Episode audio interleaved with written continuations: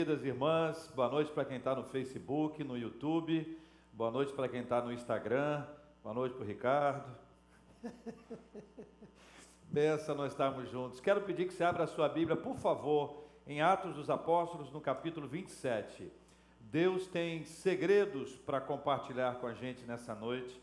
A gente está começando essa série contando segredos e normalmente quando alguém conta segredo para alguém, conta baixinho. A pessoa, quando está falando alguma coisa assim, ela muda o tom de voz. Começa assim, depois fala assim: eu quero te falar um negócio, mas fica só aqui entre nós dois. Eu não estou querendo que ninguém mais saiba que eu escolhi você para contar esse negócio especial. E Deus, na Sua palavra, Ele revela para a gente alguns segredos que eu considero muito preciosos, muito especiais. E ao longo dessas próximas quintas-feiras, nós vamos ler alguns textos referentes a esse assunto, conversar um pouco sobre os segredos que Deus nos conta os segredos que Deus nos conta, ele tem um significado especial. Nunca chega na hora errada. Segredo que Deus conta sempre chega na hora que a gente mais precisa ouvir aquele segredo. O segredo que Deus nos conta, nós podemos contar. O segredo que Deus nos conta, nós podemos contar. Nós não podemos contar um segredo que alguém nos conta. Mas quando é Deus que nos conta, nós podemos contar. Atos 27, versículo 1. Leia comigo. Quando foi decidido que navegássemos para onde? A Itália. Olha como o contexto muda, né, minha gente? O texto lido à luz do contexto atual. Olha, Paulo, você toma cuidado, você vai de máscara. Quando foi decidido que navegássemos para a Itália, entregaram Paulo e alguns outros presos a um centurião chamado Júlio. Ele era de onde, gente? Corte Imperial. Embarcando no navio Adramitino, que estava de partida para cochear a Ásia, ó, vai para a Ásia. Fizemos-nos ao mar, indo conosco Aristarco, macedônio de Tessalônica. No dia seguinte, chegamos a Sidom, e Júlio, tratando Paulo com humanidade, permitiu-lhe ver os amigos e obter assistência. Partindo dali, navegamos sob a proteção de Chipre, por serem ventos, por serem contrários os ventos. A ilha protegia para que a navegação fosse possível. E tendo atravessado o mar ao longo da Cilícia e Panfilha, chegamos a Mirra, na Lícia.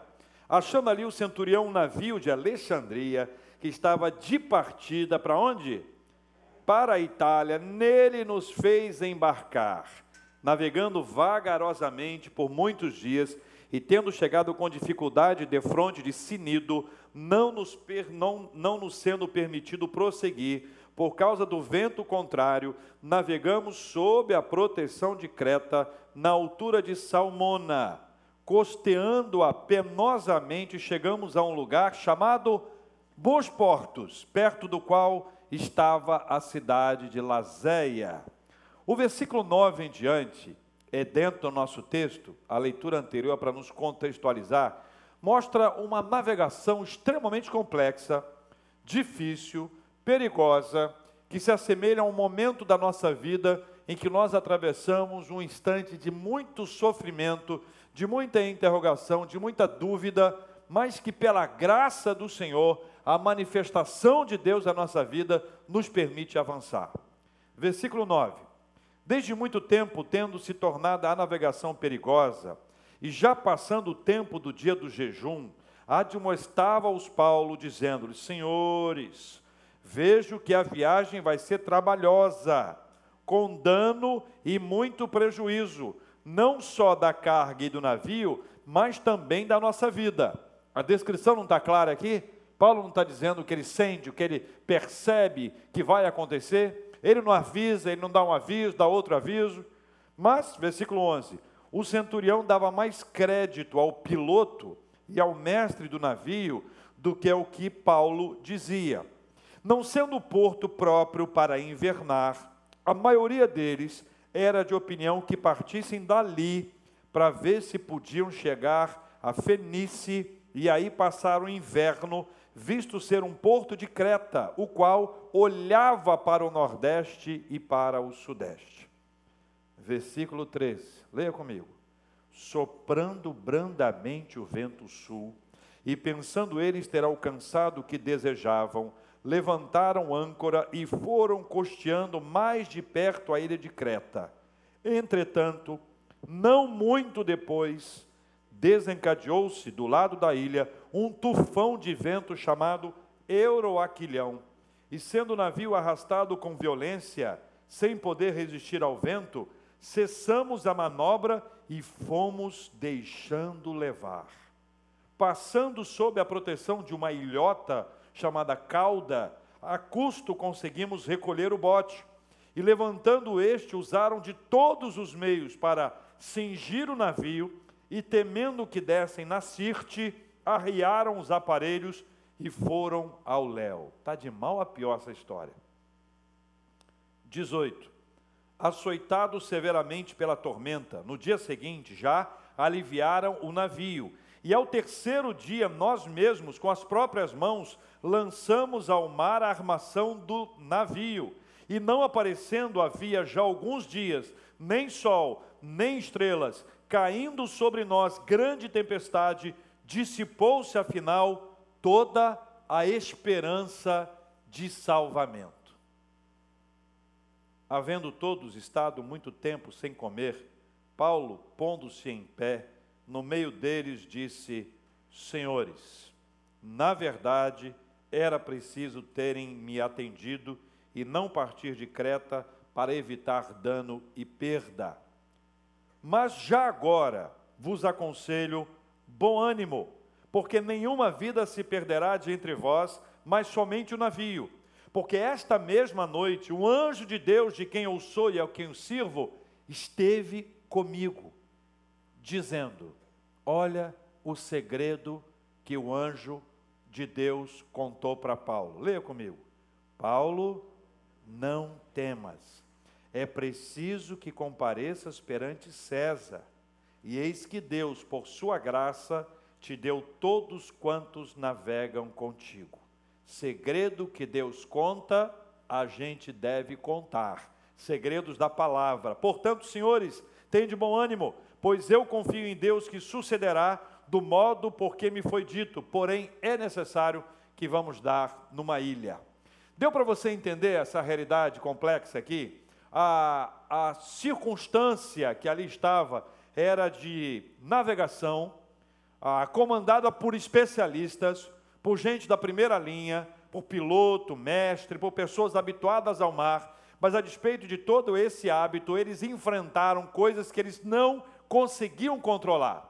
Até a navegação eles conseguiam desenvolver de, algo, de alguma forma para que eles pudessem passar perto da, das ilhas, terem a proteção de uma ilha, passando entre a ilha e o continente, para de alguma forma eles terem uma segurança ali. Mas de repente entrou o tal do Euroaquilhão, e trouxe uma tormenta tão grande e tão densa e tão intensa que eles ficaram sem conseguir ver o sol, ver as estrelas, não identificavam se era noite ou se era dia, já eh, de alguma forma jogaram tudo ao mar para que o navio ficasse mais leve, chegando ao ponto de entender que eles estavam absolutamente nas mãos, na perspectiva de alguém do mar, nas mãos do mar. O que, que vai fazer numa situação como essa. O versículo 20 me parece um daqueles versos bíblicos que a gente deve ler e reler para a gente se colocar no lugar de quem ali está. E não aparecendo, havia já alguns dias nem sol, nem estrelas, ou seja, eles não estavam vendo absolutamente nada. Caindo sobre nós grande tempestade, escuridão e tempestade. No mar, A frase é forte, mas é essa mesma. Dissipou-se, afinal, toda a esperança de salvamento. Dissipou-se, afinal, toda a esperança de salvamento. A esperança de salvamento que havia ali era uma esperança fundamentada em alguma possibilidade humana de desenvolver de alguma forma esse esse processo que ali estava gerou para eles uma expectativa de uma solução, de uma adequação a essa realidade, mas que foi confrontada com os resultados. Cada resultado que ali estava, é, estava trazendo sufoco, tristeza, aflição, a ponto de, terem, de ter se dissipado toda a esperança de salvamento. É aí que entra a ação divina. Quando você não consegue perceber alternativa, você não consegue perceber solução, quando não há saída, não há porta, quando todo o empreendimento humano já foi feito e você não consegue perceber alternativa alguma, é nesse momento em especial que você consegue perceber que Deus vai te contar alguma coisa e esta coisa, este segredo será suficientemente forte para manter você de pé e para te levar adiante. Veja o que diz o versículo 23, e aqui nós estamos discutindo a respeito dele. Quando diz assim, porque esta mesma noite, ele reuniu o pessoal no versículo 20, 20, 22, ele aconselha para que todos tenham bom ânimo e faz uma afirmação. A afirmação de Paulo foi: 22, nenhuma vida se perderá de vós, entre vós, mas somente o navio. Mas de onde Paulo tirou essa frase? De onde veio essa afirmação? A fala de Paulo não é fundamentada em otimismo, num prognóstico, a despeito de todo e qualquer diagnóstico. A perspectiva de Paulo se baseia numa fala do Senhor através do anjo de Deus a Paulo, para que Paulo pudesse receber essa palavra, e ao receber essa palavra, ele pudesse ser cheio de ânimo, porque a descrição do quadro é para produzir desânimo e não ânimo. Então, no meio daquele desespero, quando a esperança se, se dissipa, porque Paulo teria razões para dizer: tem de bom ânimo, se não havia ânimo algum, se o que havia era desespero. Mas a fala dele que traz nenhuma vida se perderá de entre vós, mas somente o navio, se baseia nessa descrição que o versículo 23 faz. Leia de novo comigo o 23, por favor. Porque esta mesma noite, um anjo de Deus, de quem eu sou e a quem eu sirvo, esteve comigo. Uma paradinha aqui, só para a gente entender esse processo do. Primeiro, esta mesma noite. Esta mesma noite era a noite que Paulo mais precisava. Esta mesma noite era uma noite estratégica, era uma noite importante. Esta mesma noite era aquela hora, a hora em que a gente precisa, necessita da palavra do Senhor. É aquele momento da, da nossa história em que a palavra de Deus ela vai gerar diferença na nossa vida. Esta mesma noite é a noite em que havia necessidade da palavra do Senhor. Essa mesma noite é uma noite atrelada ao versículo 20, quando toda a esperança de salvamento se dissipa. Esta é a noite em que a, a esperança morre, em que o desespero eh, vive, mas Deus traz uma saída e uma palavra diferente. Paulo descreve essa sua fala a partir da seguinte expressão: um anjo de Deus. E ele diz: de quem eu sou e a quem eu sirvo. Essa ideia do pertencimento de Deus é a ideia de que nenhum fio da nossa cabeça cai sem a ordem divina. Deus não permite que nada aconteça contra nós sem que haja permissão dele. Nós enfrentamos adversidades, mas adversidades são enfrentadas com a bênção de Deus, com a ajuda dele, com a mão dele sobre nós e certamente com a companhia de Deus, Deus ao nosso lado. Ele nunca nos deixa. Então, quando Paulo diz assim: O Senhor de quem eu sou é a expressão de pertencimento. Paulo é aquele que nasceu de novo. A vida dele não pertencia a ele, a vida dele pertencia a Deus, portanto, Deus, de quem ele é, de quem ele, ele a quem ele se consagrou, a, a quem ele pertence, o Senhor falou com ele. Essa ideia do pertencimento, de quem eu sou, a quem eu sirvo, muda muito a nossa perspectiva sobre tudo. Quem está no controle da minha vida é o meu Senhor. Ele que conduz a minha história. Ele é quem abre portas e fecha portas. Ele é quem me permite passar por uma luta, Ele é quem me sustenta, Ele é quem me desperta, Ele é quem me acorda, Ele é quem me protege, Ele é quem me livra. Eu pertenço ao Senhor. Esse, essa, esse conceito de pertencimento de Deus ou a Deus, ele é fundamental para a nossa vida espiritual. Porque enquanto eu entendo que eu estou no controle, o Senhor sou eu. Enquanto quem quer tomar a decisão sou eu, o Senhor sou eu. Mas à medida que eu me declaro que eu me coloco na presença dEle, eu vou experimentando o poder e a graça de Deus sobre a minha vida, porque eu não me pertenço, mas eu pertenço a Deus. Olha, vou dizer para os irmãos, essa declaração é muito importante, mas ela se torna, de alguma forma, mais sólida à medida que você e eu passamos por uma luta. A sua vida não está nas suas mãos, mas a sua vida está nas mãos de Deus. Nós somos do Senhor, nós pertencemos a Ele. Esta afirmação e essa reafirmação é fundamental na nossa vida. Mas a segunda parte dessa frase de Paulo, quando ele diz de quem eu sou e a quem eu sirvo, traz para a gente o conceito de um serviço, de uma dedicação. O conceito é de um serviço sacrificial de uma entrega total e absoluta a Deus. Entrega a Deus, ela nunca é parcial. Ninguém nunca é fiel a Deus mais ou menos. Ou é ou não é. É por isso que nós amamos a Deus de todo o coração.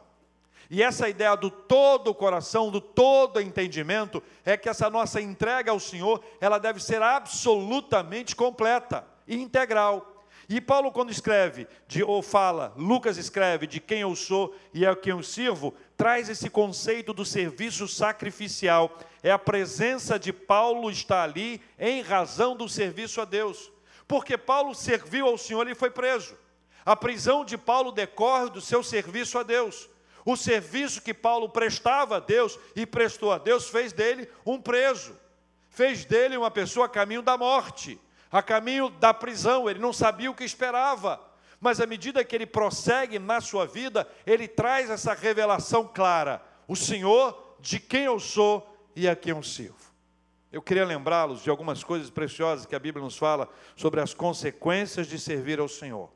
Quando Davi, quando Davi teve a sua vida consagrada a Deus, ainda que ele tivesse enfrentado os seus problemas, pecados, confessado, abandonado, pago o preço por todas essas coisas, você vê que o coração dele é dedicado ao Senhor, a ponto de ser identificado como homem segundo o coração de Deus. Há um profeta menor chamado Amós, lá do século VIII, que o fato de Amós servir ao Senhor fez com que Deus dissesse para ele: para ele sair lá de onde ele estava, ele é de uma região chamada Tecoa ou Tecoa, e o Senhor diz para ele: sai de atrás do gado. Ele era um plantador de sicômoros, um boieiro e plantador de sicômoros. Mas Deus disse para ele: sai daí e vai profetizar ao meu povo de Israel.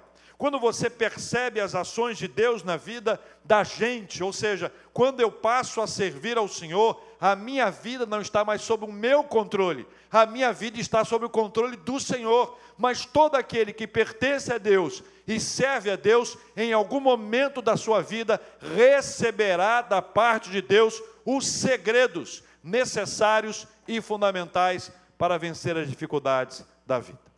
Paulo diz assim: o Senhor de quem eu sou e a quem eu sirvo, o anjo do Senhor de quem eu sou, a quem eu sirvo, esteve comigo. Esteve comigo. Sabe a história do quarto de dor, onde ninguém mais entra a não ser você e a sua dor? O Senhor está ao seu lado.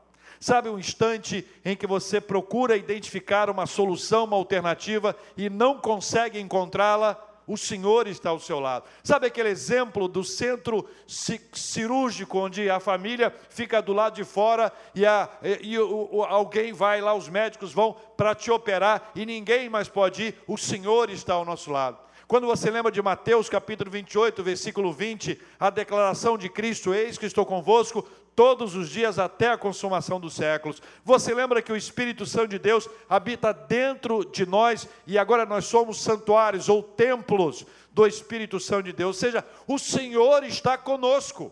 Ainda que naquele momento específico eu diga, meu Deus, aonde o Senhor está? Aonde o Senhor está? Ou perguntando referente a algo no passado, aonde o Senhor esteve? Por que o Senhor não esteve ao meu lado? A declaração bíblica é maravilhosa, é um segredo de Deus para nós. Deus nunca nos deixa. Amém, meus irmãos? Versículo 24, com base nisso, com base nisso, Paulo diz que o anjo de Deus que esteve lá disse para ele a seguinte frase: Paulo, não temas. Dá para você repetir essa frase comigo, por favor? Paulo, não temas. Eu, eu quero pedir a você que já é uma pessoa habituada a ler as Escrituras, que de alguma forma está acostumado com algumas expressões na Bíblia, não se acostume com essa expressão. Primeiro, a menção do nome de Paulo é importante. A mensagem é dirigida. A mensagem é pessoal. A mensagem é customizada. Ela tem destinatário certo. A mensagem era para Paulo. E não era para Paulo ter nenhuma dúvida. A mensagem era para Paulo, é para que Paulo pudesse receber essa palavra e ser fortalecido pelo Senhor para enfrentar. A palavra que Deus tem para nós, ela é dirigida para nós, ainda que todas as pessoas possam ouvir a mesma palavra, o Senhor sempre fala diretamente com a gente. Esta manifestação de Deus deve ser guardada e preservada na nossa ideia. A palavra Paulo, a, a, a, menção específica ao seu nome próprio, a mensagem dirigida a Paulo, traz para Paulo uma convicção: Deus falou comigo. Deus falou comigo. Mas aqui um problema sério. Deixa eu te explicar uma coisa. Em algumas vezes, nós ouvimos vozes. Uma das vozes que nós ouvimos é a nossa própria voz, que a gente chama popularmente de voz do coração. Eu quero fazer. Eu penso tanto nisso que eu começo a dizer que é Deus que está falando ou Deus que está abrindo, quando na verdade sou eu mesmo nem submeti direito esse tema a Deus. Segunda voz, a voz das pessoas. Muitas pessoas podem dizer, faça isso, faça aquilo, faça aquilo outro. Eu começo a ouvir essas vozes, de alguma forma eu me submeto a essas vozes. A terceira dificuldade que nós podemos enfrentar, é a voz do diabo, porque ele pode soprar algum tipo de direcionamento, e é possível que uma pessoa menos atenta possa receber essa fala, colocar isso em prática, até acreditando que isso não é tão ruim assim. Dessas três vozes, nós precisamos excluir as três para inserir a primeira e fundamental. Eu quero ouvir a voz de Deus. A voz de Deus, nós temos que batalhar para ouvi-la. Não é que Deus tem dificuldade em se expressar, nós é que temos dificuldade para ouvir. Já explicitei isso aqui a partir de uma ilustração e quero repeti-la. O marido chega em casa para conversar com a sua esposa. A esposa está sentada, ele senta ao lado dela e conta como foi o dia dele. E o dia dele foi longo, ele conta detalhes, é um caso raro, um homem que conta detalhes. E quando ele termina de falar, ela começa a falar. Quando ela começa a falar, ele levanta e vai para a varanda. Se sobreviver, no outro dia eles se encontram. Ele chega para ela e diz: Olha, eu vou te contar como foi o meu dia. Ele conta para ela o dia dele. E depois que ele termina de contar todo o seu dia, ele termina de contar, cansado já, porque o dia foi longo, ela começa a falar. E quando ela começa a falar, ele levanta e sai de perto. Eu pergunto a você: trata-se de um relacionamento? Isso é o modelo de relacionamento? Muitas pessoas querem se relacionar com Deus exatamente assim. Falam, falam, falam e falam. Mas quando Deus começa a falar, levanta e vai embora. Quando Deus começa a falar, não dão ouvidos. Quando Deus começa a falar, trocam assunto, cortam, cortam a conversa com Deus. Se eu não consigo ouvir a voz de Deus, como eu poderei identificar se é a voz dele se é a minha voz, se é a voz do povo, se é a voz do inferno. Jesus disse: As minhas ovelhas conhecem a minha voz. O conhecimento da voz de Jesus se dava fisicamente pela intimidade e espiritualmente em razão de uma ação de Deus. O Senhor que mora dentro de nós a palavra de Deus que nos alimenta e que nos edifica e que nos aproxima dele, fará com que eu e você possamos perceber se esta é a voz de Deus ou é a nossa voz. Ou é outra voz, ou são outras vozes que nós não podemos admitir que elas sejam ouvidas, porque do contrário, nós não seguiremos a vontade de Deus. Imagine bem, se Paulo, nessa altura aqui, no barco, reúne as pessoas e diz: Gente, é o seguinte, sonhei essa noite. Sonhei essa noite, eu tive uma ideia. Eu tive uma ideia. não era habilidade dele, não era especialidade dele. Tudo que ele podia ter feito, ele já tinha feito antes e não foi ouvido. Os especialistas estavam ali, a coisa não era boa, a perspectiva não era boa. A grande diferença não era que Paulo disse o que ele pensou, Paulo disse o que ele ouviu, e o que ele ouviu, ele ouviu da parte, da parte de Deus. É isso é que muda a circunstância. A tempestade, as noites e os dias sem serem identificados, o mar bravio, a, a esperança de salvamento totalmente dissipada, tudo isso se quebra, se, se desfaz no momento em que Deus fala com Paulo. Mas Paulo precisou ouvir a voz de Deus. Veja, vou repetir. Deus não tem problema em se comunicar. Nós é que temos problemas para ouvir. Começa com dedicação, vai para tempo, termina com intimidade. A gente precisa aprender a ouvir a voz de Deus e a entender que a vontade de Deus ela é boa, ela é agradável e ela é perfeita. Não há nada mais extraordinário que a palavra de Deus para a nossa vida. O que mudou a história aqui foi quando Deus contou um segredo para Paulo. Paulo, não temas. Mas pera um minutinho, como não temer? Como não temer? O que é que o Senhor sabe que eu não sei para que eu não tenha mais medo? E Paulo reúne as pessoas e diz: Olha, Deus me disse, Paulo, não temas. Ele começa no versículo anterior falando sobre bom ânimo. Aí depois ele diz: é preciso que compareças perante César. Ele deveria ser apresentado ao imperador. Ele deveria ser recebido pelo imperador. Ele estava indo como um preso, mas ele estaria lá. Deus, em sua providência, trouxe a Paulo a segurança e a certeza de que a vida dele, neste momento, ela seria preservada. Mas Deus amplia essa benção. Veja o que diz o versículo 24. É preciso que compareças perante César e mais o quê? E eis que Deus, por sua graça, te deu o quê? Todos quantos navegam contigo. Paulo, não temas. Vem agora a riqueza da graça de Deus a graça do Senhor que se manifesta, a graça do Senhor que se revela, a graça do Senhor que é extraordinária e que é maravilhosa, a graça de Deus que alcançou as pessoas do navio em razão da vida de Paulo, a graça de Deus ao preservar outras pessoas por amor ao seu filho Paulo. Parece uma repetição do que aconteceu lá com Abraão quando Abraão intercedia pelo povo de Sodoma e clamava ao Senhor e trazia para Deus o número de pessoas, se tiver 50 justos, se tiver X, e a manifestação da graça de Deus se fez mais uma vez maravilhosa em razão do amor de Deus ou do projeto de Deus sobre a vida de alguém. Então a fala que Deus trouxe, o segredo que Deus trouxe para Paulo, foi bastante completo. Deus disse para ele: Olha, não temas, você será preservado. Mas por amor a você, pela graça de Deus, outras pessoas serão pre preservadas. O único prejuízo será material. Veja, meus irmãos, é o que está dito aqui no versículo 24. Mas o versículo 25, por fim, ele nos traz algumas outras lições importantes. Leia comigo 25. Portanto, senhores, qual é a frase que vem aí? Tenha de bom ânimo. Observa comigo, olha só. O versículo 22 diz assim: Mas já agora vos aconselho bom ânimo. Mas eles não tinham o conhecimento do conteúdo da conversa que o anjo de Deus teve com Paulo. Lá anteriormente era um bom ânimo, disse: anime-se, ô, oh, vamos embora, gente, tenha um bom ânimo. Já agora não.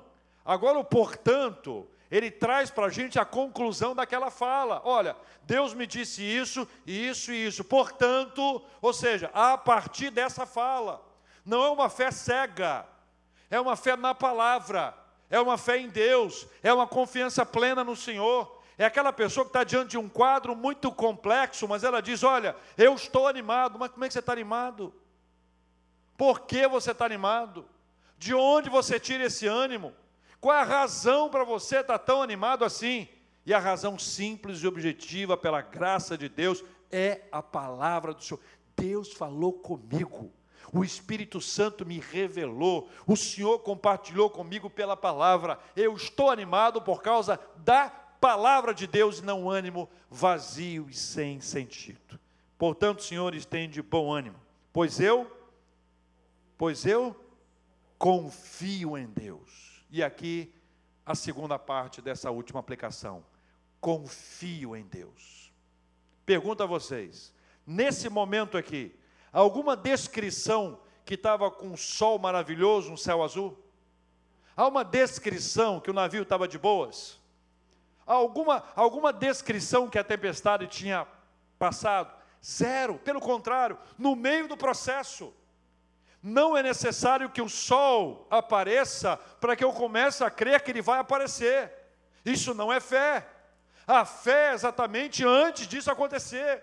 Quando Deus fala comigo e por causa da fala de Deus eu creio e eu confio, e a confiança não é uma coisa parada, a confiança ela se dá na caminhada, um exercício diário. Eu confio no Senhor, eu confio no Senhor, e ele diz: Pois eu confio em Deus, que sucederá do modo porque me foi dito. É a declaração de Paulo. E a fala dele é concluída com o versículo 26. Porém, é necessário que vamos dar a uma ilha. Ele já deu o sinal do que iria acontecer. Mas Paulo agora está adivinhando até o que vai acontecer. Deus falou com ele, Deus revelou a ele. Não é nenhuma perspectiva que ele conhecia aquela área, pelo contrário. E o que se dá, meus irmãos, é exatamente aquilo que Deus havia dito que aconteceria. Versículo 27 em diante, vamos ler juntos. Quando chegou a décima quarta noite, sendo nós o quê? Batidos de um lado para o outro no mar Adriático, por volta da meia-noite, Olha bem, que hora para acontecer. Mas Paulo, você não falou que o negócio ia, ia resolver, ia, ia, ia ficar mais calmo. Meia-noite, o barco é balançado para um lado para o outro. Veja o que diz a Bíblia: pressentiram os marinheiros que se aproximavam de alguma terra, e lançando o prumo para ver a profundidade, né? acharam 20 braças. Passando um pouco mais adiante, tornaram a lançar o prumo. Acharam quantas braças? 15 braças. E receosos de que fôssemos atirados contra lugares rochosos, que, que eles fizeram? Lançaram da popa quatro âncoras e. Olha aí, oravam. Já era outro ambiente, perfeito?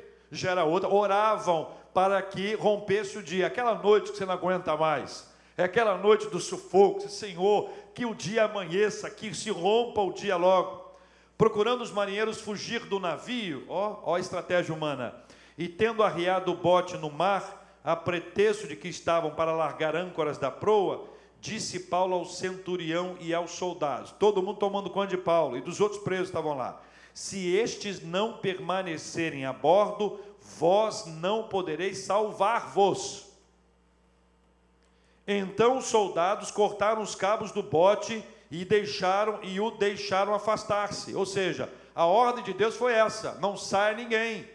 Vai perder o navio, mas qualquer vida será preservada. Enquanto amanhecia, Paulo rogava a todos que se alimentassem, dizendo: Hoje é o décimo quarto dia em que esperando estáis sem comer, nada tendo provado, eu vos rogo que comais alguma coisa, porque disto depende a vossa segurança. A parte divina já estava declarada, era uma questão de fé. A parte humana eles deveriam ter e colocar em prática, pois nenhum de vós perderá o que, meus irmãos? Leia isso aí para mim, vai lá. Nem perderá o quê? Um fio. Olha, nós estamos no mar. A vida está por um fio, e nenhum fio de cabelo será perdido. Só o poder de Deus. Versículo 35. Tendo dito isso, tomando um pão, deu graças a Deus na presença de todos, e depois de partir, começou a comer. E todos cobraram ânimo físico, né, emocional, e se puseram também a comer. Estávamos no navio 276 pessoas ao todo. Refeitos com a comida, aliviaram o navio, lançando o trigo ao mar. Chega, né, gente? Agora é paz, não é isso? Oh, maravilha, agora vai dar tudo certo. 39. Quando amanheceu, não reconheceram a terra, mas avistaram uma enseada onde havia praia.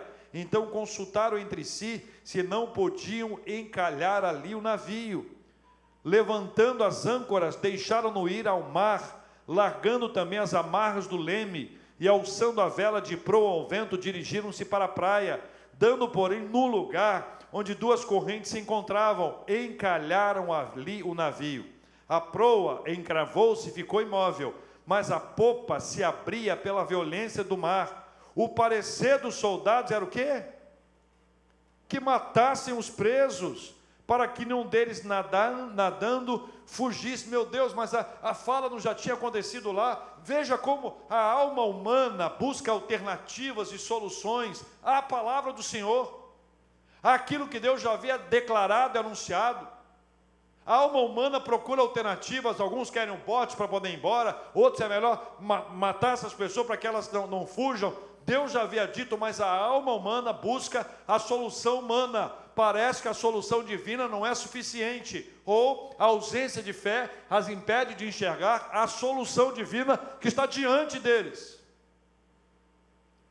43. Mas o centurião, querendo salvar a Paulo, impediu-os de o fazer e ordenou que os que soubessem nadar fossem os primeiros. Então, quem sabia nadar, nadou lançaram-se ao mar e alcançaram a terra. 44. Quanto aos demais que se salvassem, uns em tábuas e outros em destroços do navio. Pegou a tábua e remou. Quem não tinha tábua se, se abraçou com um, um, destro, um destroço de navio e foi-se embora. E assim foi que todos se salvaram em terra. Quantos eram?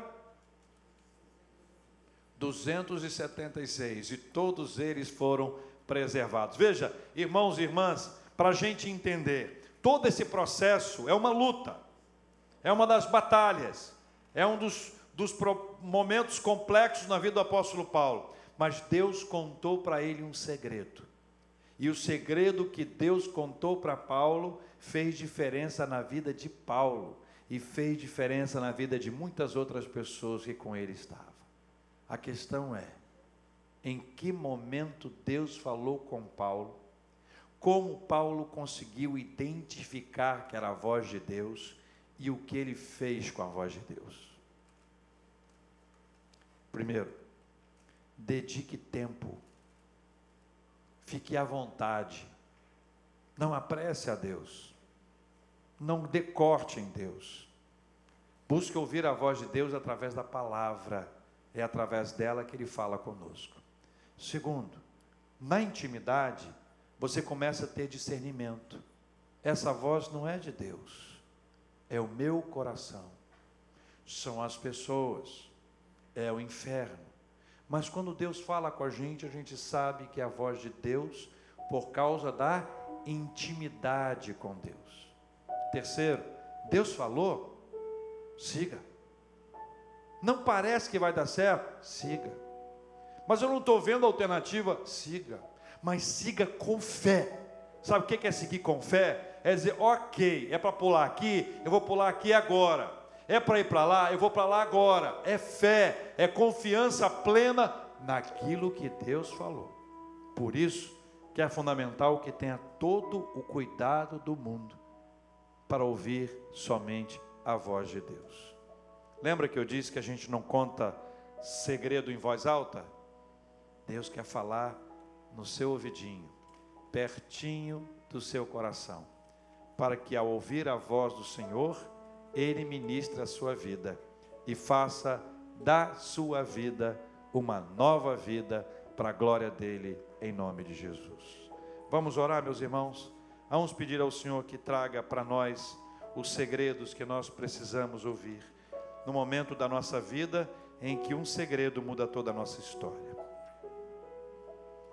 Paizinho, em nome de Jesus, de Jesus que conhece a vida de cada um de nós, do Senhor Jesus que tem tantos segredos para nos contar, nós queremos ouvir os segredos, ouvir a Sua voz, a Sua palavra, e confiar no Senhor a ponto de permanecer em paz quando a inquietação nos cerca, de permanecer em segurança, com bom ânimo, quando há insegurança e desespero. Ainda que os céus estejam fechados, e ainda que a lua, as estrelas, o sol não seja percebido, ou ainda que a tempestade não venha acessar, com fé, confiando no Senhor, nós vamos prosseguir a caminhada, nós vamos declarar o que o Senhor disse, vamos nos apropriar dessa palavra e vamos atravessar, porque haverá o dia em que esta tormenta vai passar e nós chegaremos à terra firme em nome do Senhor Jesus. Que assim seja na vida de cada um de nós, para a glória do teu nome, em nome de Jesus. Amém.